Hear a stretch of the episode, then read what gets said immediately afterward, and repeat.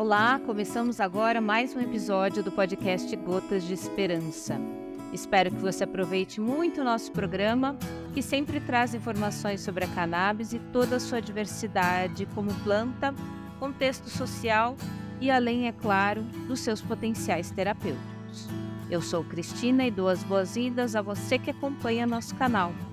Podcast Gotas de Esperança é uma produção da Associação Abrace e vai ao ar toda sexta-feira às 16h20.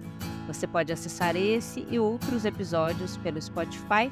Procure por Gotas de Esperança no aplicativo ou, se preferir, no site da Abrace. Anota aí. Abrace Esperanca, tudo junto, sem cedilha.org.br. abraçaesperanca.org.br. A Abraça é uma associação localizada em João Pessoa, na Paraíba, autorizada desde 2017 pela Justiça Brasileira a cultivar e fornecer derivados da planta cannabis aos seus associados em forma de óleo e spray. Para mais informações de como se associar e ter acesso ao óleo Esperança produzido pela nossa associação, acesse o site da Abraça. E no episódio de hoje nós vamos conversar com Fabrina Tayane Guedes Farias e João Aurílio Cardoso de Moraes, que são estudantes de medicina da Universidade Federal da Paraíba, UFPB, membros do PEX Cannabis e participantes de uma pesquisa sobre o uso terapêutico da pomada de cannabis da Brás em pacientes com epidermólise bulhosa. Sejam bem-vindos, Fabrina, João, tudo bem com vocês? Tudo certinho? Um prazer conversar com vocês é, sobre esse projeto. Primeiro, eu queria saber o que, que é o PEX Cannabis. Então, é, eu entrei no PEX faz. Quer dizer, já tinha contato com, com a orientadora do, do PEX Cannabis, que é a professora Kate Lises, e eu entrei uh, faz um ano. Já conheci o trabalho desde que entrei na universidade em 2000, mas se não me engano, eles surgiram ali por 2018 se eu errar o ano, se foi 2017, que puxa minha orelha depois.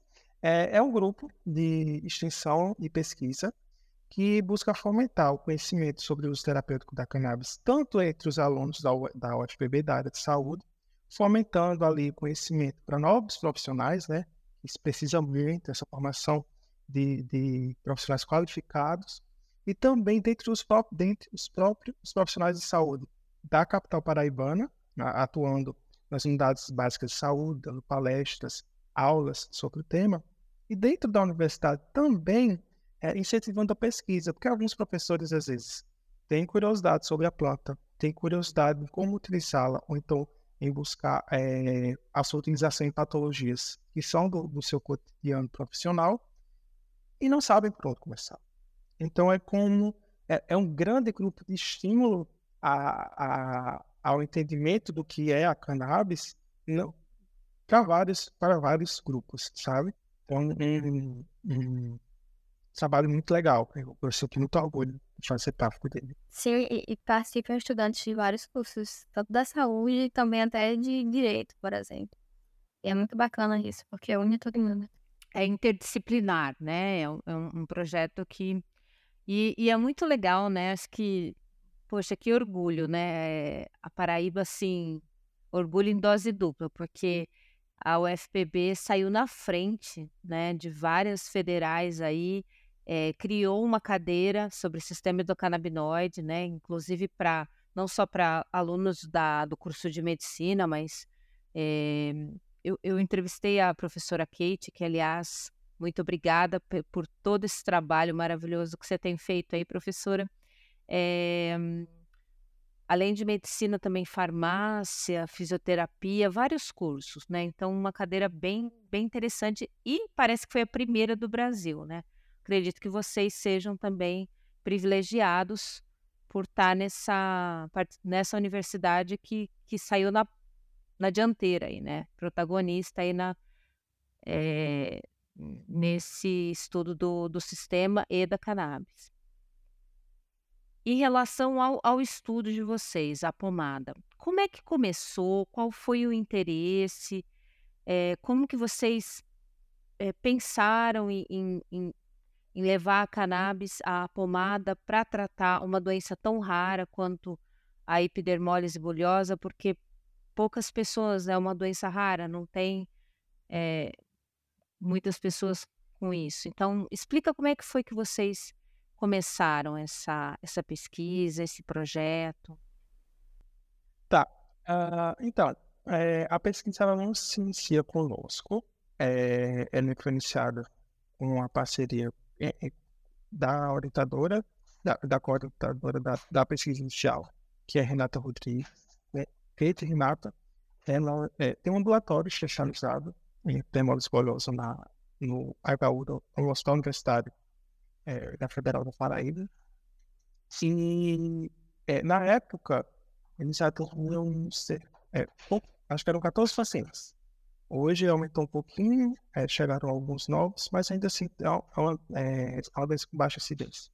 Então, tendo em vista que é, a planta ela tinha é, características interessantes é, no campo da cicatrização, controle do fluido, dor, é, chegou-se a essa ideia, não, por que não utilizar a cannabis para controlar a termólise?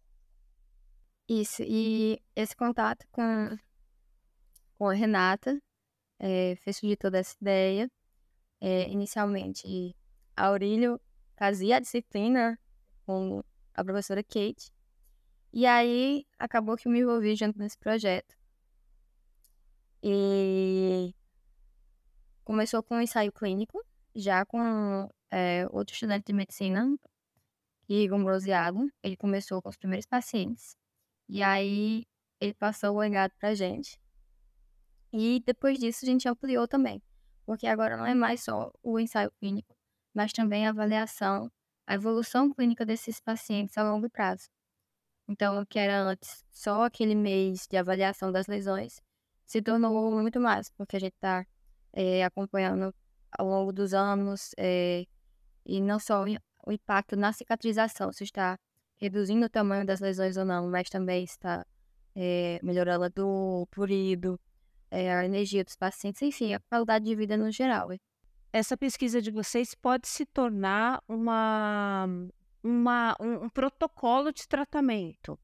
Isso seria uma visão mais a longo prazo mesmo. É, o trabalho vai crescendo nesse acompanhamento justamente porque, por ser um produto é, que é, é, aquela coisa, tem todo o potencial, mas nessa doença em si não, não se havia registro, principalmente é, em pomada rica em THC, uh, primeiro se focou nessa, nessa parte de, tá, vamos ver se vai funcionar. Tá funcionando. Vamos ver se é seguro a longo prazo. Aí entrou uma outra professora para ficar acompanhando essa parte também que é Nádia Correia. E hoje se, se foca na segurança, que inclusive os resultados são possíveis também nesse sentido, sem efeitos colaterais, é, o efeito é, possível contra a cicatrização produto do também continuou positivos. Em relação ao protocolo, é, a, a, a lesão está tal dimensão, é, deve se aplicar tal quantidade não, não, não chegamos ainda a, a fechar raciocínio. É, não está exatamente sobre. É, é porque nós somos, assim, o início, entendeu? Não tinha pesquisas claro. com isso. Então, a gente começa claro. a dar... A gente é o, o pontapé para direcionar isso. Mas, claro que na prática, assim, aplicando, a gente consegue perceber okay, que modo que é melhor o paciente.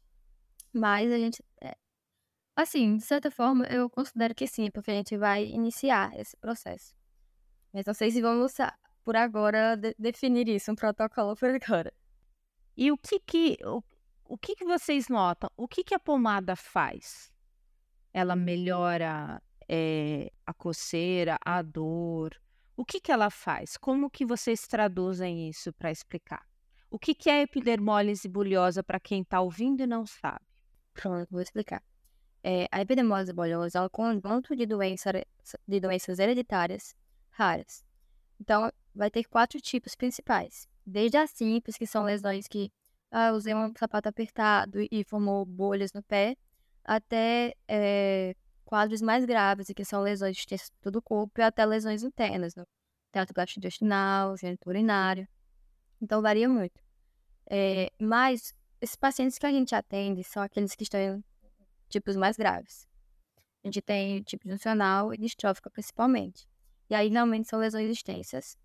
E essas lesões tendem a melhorar, contudo, podem passar anos sem cicatrizar e podem continuar aumentando. E aí, gera muita dor, tem um desconforto, de, é, tem que ficar sempre com os curativos, tem um desconforto social, tem, normalmente as crianças apresentam muito purido, tem mais que, pelos nossos relatos, assim, os adultos não tem tanto, mas as crianças têm muito purido, é, deixa eu ver mais. E é basicamente isso, é dor, purido, lesões extensas que demoram muito, é, são muito difíceis de controlar, os pais sofrem com isso. Podem ocupar toda uma perna, por exemplo, uma lesão, ou um tronco, principalmente em locais que ocorrem muito atrito. E ela é dolorosa? Essas, essas lesões, elas são dolorosas? Sim, porque com uma lesão qualquer, quando você, por exemplo, se queima, com uma, que, uma queimadura, não forma uma bolha, aquilo ali arde, aquilo ali dói intensamente. Então, essas pessoas convivem com isso. E aí elas podem tomar analgésicos para tentar controlar. Elas podem fazer curativos, que já tem uns, uns curativos próprios para esse tipo de, de lesão. A pele é tão delicada que tem certos pacientes que se você tocar com um pouquinho mais de força, sai. Se tocar. Então é muito delicada a, pele desses pacientes. E vai gerar dor como qualquer outra pessoa. Continua gerando dor, dor intensa. Então, Daí que a pomada entra, porque é, já tem comprovação científica dos efeitos é, anti-inflamatório, analgésico, antipruriginoso, mas ainda os estudos são in vitro. E aí a gente tem um ensaio clínico com pessoas. E o nosso objetivo era reduzir a dor e reduzir o tamanho das lesões, ou seja, promover a cicatrização. O trabalho de João, ele avalia principalmente isso, da da cicatrização. A gente faz essa comparação do tamanho da, das lesões antes e depois, ou as lesões é, com a pomada e sem a pomada, o que acontece? Diminui, se aumenta, e a gente observou essa redução. E já o meu trabalho, assim, porque os dois fazem tudo juntos, mas a gente, é, a, cada um apresentou uma parte. Então, o trabalho que eu apresentei já avalia também a longo prazo é, a gente tem pacientes que usou por seis meses até dois anos. A gente já avaliou do prurido, o quanto tempo demorou para melhorar a dor, quanto tempo demorou para melhorar o prurido, se essa pessoa autista conseguiu é, voltar a fazer atividades que ela fazia antes. E a gente observou melhor todos esses aspectos. Significativo, assim, enfatizado pelos pacientes. E ainda não terminou a pesquisa, porque a gente não conseguiu passar por todos os pacientes por vários motivos, é muito difícil conseguir trazer eles para cá, para o hospital, para poder aplicar, né? Mas é, a gente ainda está continuando e, e nasceram novas crianças com essa doença, a gente quer continuar até que a gente puder. Com certeza. Não, é, o que eu ia falar é relacionado a, a, ao bem qualidade de vida mesmo. Porque às vezes a gente fica falando tanto de, de sintomas, né? Retomando a, a ah, sintoma, sintoma, sintoma.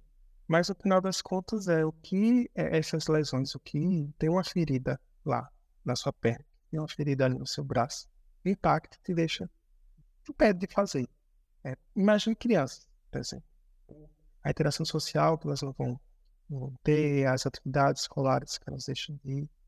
Então, quando a gente melhora, ah, melhora tanto por cento de lesão, ah, melhorou coceira. E mais isso. São, é, são pessoas que estão voltando a viver com mais qualidade de vida, com mais dignidade, sabe?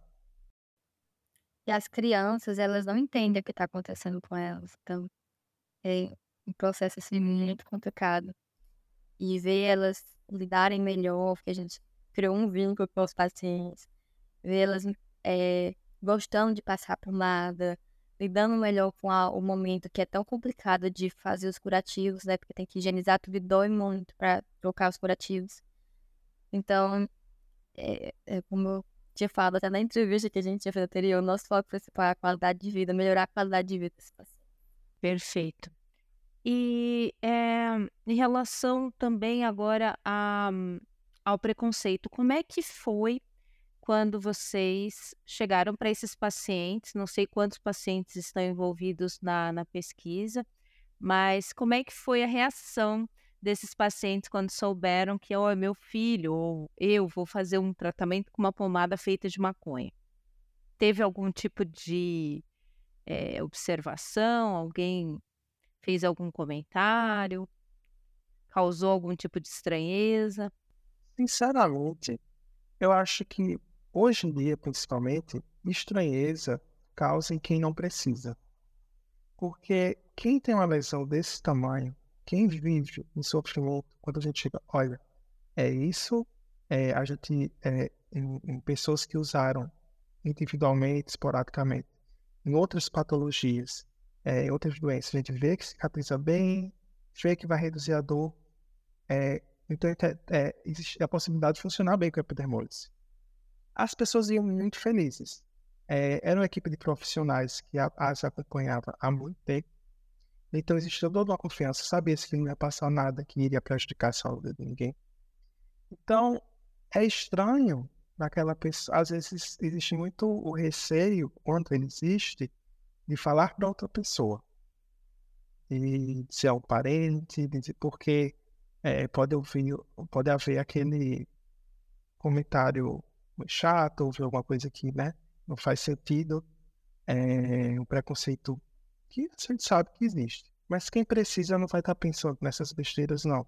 Sabe? Quem precisa quer saber, funciona? Funciona. Sabe que faz bem a minha saúde? Faz bem a minha saúde. Então vamos. Vocês dois, e enfim, a, a turma de vocês, é, se não for a primeira geração, é uma das primeiras gerações de médicos que se tornarão médicos profissionais, médicos, que já vão ter no currículo é, o sistema endocannabinoide. Vocês já saem na frente, porque vocês estiveram há pouco num congresso de médicos, numa conferência internacional, em que a grande maioria ali, 90% deles, se formou sem sequer ter passado por sistema endocannabinoide. Se passou, passou uma coisa muito é, por cima. E aí depois teve que fazer o complemento, fazer um curso extra para aprender. E vocês não, vocês já estão recebendo essa é, essa educação, né? Esse esse essa cadeira, esse, essa disciplina no currículo de vocês, né? É, o que, que para vocês, acompanhando essa como primeira geração, como futuros médicos, o que, que isso muda é, na formação de vocês? Bem, é, eu sempre acho que limitar o conhecimento é um problema. E com essa disciplina, com as atividades que vêm sendo desenvolvidas, a gente tira uma venda que existia há muito tempo. Então, acho problemático demais que, que tenha havido isso em algum momento, mas ao mesmo tempo, a gente olha o passado como lição. Olha, é, teve aquela situação, a gente precisa superar isso. E eu não acho que é hora de lamentar mais.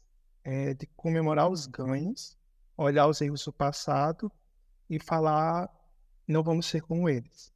Então, se for para falar, resumir alguma, de alguma forma, é basicamente que a ciência vem avançando e ela ganha com, com a restrição a menos a uma planta que vem sendo estudada, não agora, não vem sendo utilizada até agora, milênios tem uso terapêutico, mas que por alguns momentos da história ela ressurge, é perseguida e fica ali no, é, restrita a alguns, alguns grupos marginalizados e depois tenta renascer mais vez. Então, não é conhecimento de hoje, não é conhecimento que surge na, na, em universidades, em centros acadêmicos, é conhecimento do povo que está sendo resgatado, sabe? Então, isso eu vejo com muito orgulho e como avanço, assim como outros medicamentos surgem de plantas é, e são amplamente utilizados, a gente está é, avançando, né? Só que agora uma que era e ainda é muito perseguida, que é a maconha Paula São João, eu me sinto muito privilegiada e com enorme de estar tendo essa oportunidade de ter esse conhecimento e de aumentar, de ajudar a potencializar o conhecimento sobre a maconha e também disseminar mais ainda, porque para mim já é muito natural, assim, os produtos, a prescrição, já para mim já é a coisa mais natural do mundo, mas eu percebo que para os meus colegas não são, para os meus colegas de curso, para outros profissionais de, de saúde não são, né? Minha mãe é profissional de saúde, ela não sabia o que era, ela ficou super entusiasmada em, em procurar entender. Então, é minha responsabilidade agora ajudar a disseminar esse conhecimento, ajudar a, as pessoas, os profissionais de saúde, de saúde poderem ajudar as pessoas. Né? Que é isso que a gente busca. Tem tantas enfermidades por aí que podem ser beneficiadas com, com a maconha. Então a gente só tá aqui para melhorar, para fazer ciência.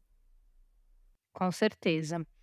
E falando em ciência, eu queria que vocês contassem como é que foi aquele momento é, que vocês ganharam um prêmio, né? Para quem não sabe, é, essa pesquisa ganhou um prêmio na segunda Conferência Internacional de Cannabis Medicinal que aconteceu no mês de agosto em São Paulo. O João e a Tayane estavam lá e receberam esse prêmio. É... Foi muito bom, né? O que, que, que, vocês sentiram? Ficou rindo, porque assim, é... a gente representar esse grupo todo dos trabalhos que foram aprovados, a gente ficou tipo, nossa, a gente vai. Nosso trabalho vai, vai ser é, apresentado muitas pessoas de todo o Brasil. Isso já é muito positivo. Aí na hora quando, é, como eu tinha sido apresentador da, do trabalho que, que, tá, que é o prêmio, que representa o, o grupo, aí Tayane olha pra mim. Foi a gente, tipo, bora, vai. Aí eu fiquei tipo, é pra eu pegar o prêmio? Não é pra eu pegar o prêmio? aí eu fiquei sentado. Aí, tipo, Ele congelou na hora. aí tinha a Ângela da Abraço, uma querida, aí tava Sabe? Aí eu nem tinha ouvido nessa hora, eu só tenho, eu só tenho alguém gritando atrás. Quem é uma pessoa gritando atrás? E aí é, a apresentadora tá um pouco nervosa, porque elas foram organizadoras, estavam muito felizes né, pelo sucesso que foi a conferência. E aí teve uma hora que ela fez, cadê? Que tá aí? Aí foi quando eu, eu levantei. Mas, é, assim, falo a gente, eu sei que tá, a hora também tava pulando. Mas é, é, é, é muito gratificante ver o trabalho da gente ser, ser reconhecido, né? Mesmo que já tenha reconhecimento dos nossos pacientes, mas é reconhecido dentre outros profissionais, é, em, em uma banca extremamente técnica. É, enfim, é ótimo para que o conhecimento seja difundido.